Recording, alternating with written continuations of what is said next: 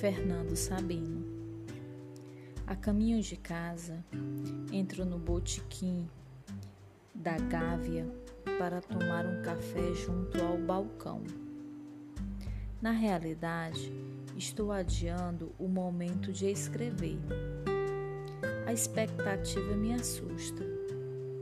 Gostaria de estar inspirado, de coroar com êxito mais um ano nesta busca de pitoresco ou do irrisório do cotidiano de cada um. Eu pretendia apenas recolher da vida diária algo de seu disperso conteúdo humano, fruto da convivência que a faz mais digna de ser vivida. Visava ao circunstancial, ao episódio. Nessa perseguição do acidental, quer no flagrante de esquina, quer nas palavras de uma criança ou no acidente doméstico, torno-me simples espectador e perco a noção do essencial. Sem mais nada para contar, curvo a cabeça e tomo meu café enquanto o verso do poeta se repete na lembrança. Assim eu quereria o meu último poema. Não sou poeta e estou sem assunto. Lanço então um último olhar fora de mim, onde vivem os assuntos que merecem uma crônica. Ao fundo do botequim, um casal de pretos acaba de sentar-se numa das últimas mesas de mármore ao longo da parede de espelhos. A compostura da humildade, na concentração de gestos e palavras, deixa-me acrescentar pela presença de uma negrinha de seus três anos. Laço na cabeça, toda arrumadinha, no vestido pobre, que se instalou também à mesa. Mal ousa balançar as perninhas curtas ou correr os olhos grandes de curiosidade ao redor. Três seres esquivos que compõem em torno à mesa a instituição tradicional da família, célula da sociedade. Vejo, porém, que se preparam para algo mais que matar a fome. Passo a observá-los.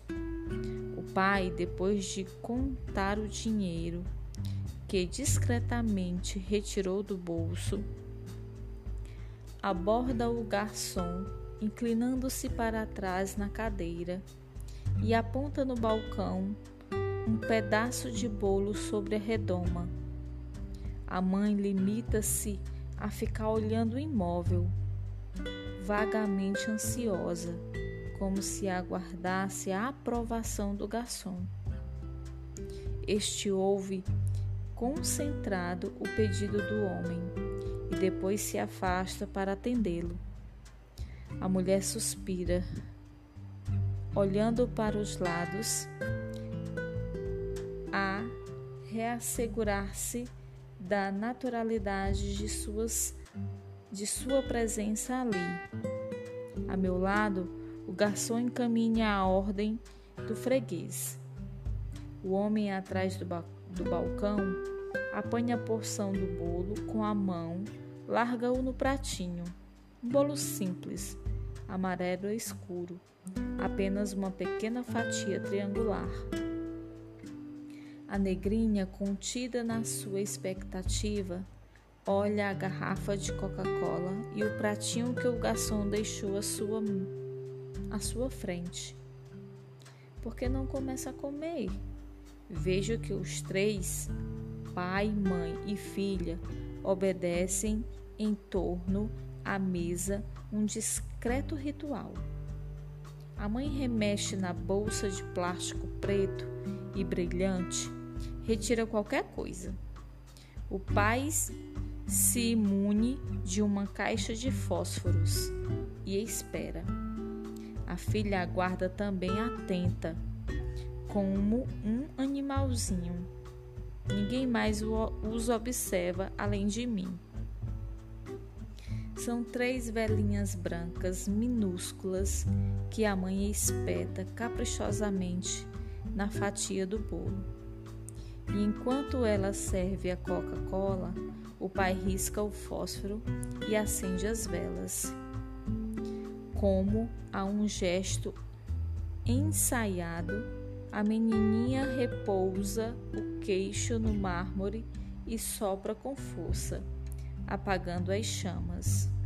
Imediatamente põe-se a bater palmas, muito compenetrada, cantando num balbucio a que os pais se juntam discretos. Parabéns para você, parabéns para você. Depois a mãe recolhe as velas, torna a guardá-las na bolsa. A negrinha agarra finalmente o bolo com as duas mãos sôfregas e põe-se a comê-lo. A mulher está olhando para ela com ternura. Ajeita-lhe a fitinha no cabelo crespo. Limpa, e limpa o farelo de bolo que lhe cai ao colo.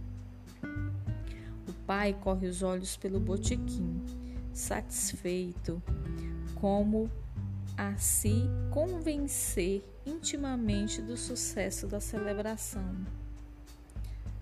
Dá comigo de súbito ao observá-lo, nossos olhos se encontram. Ele se perturba, constrangido, vacila, ameaça baixar a cabeça, mas acaba sustentando o olhar. E enfim, se abre num sorriso. Assim eu queria minha última crônica, que fosse puro como esse sorriso.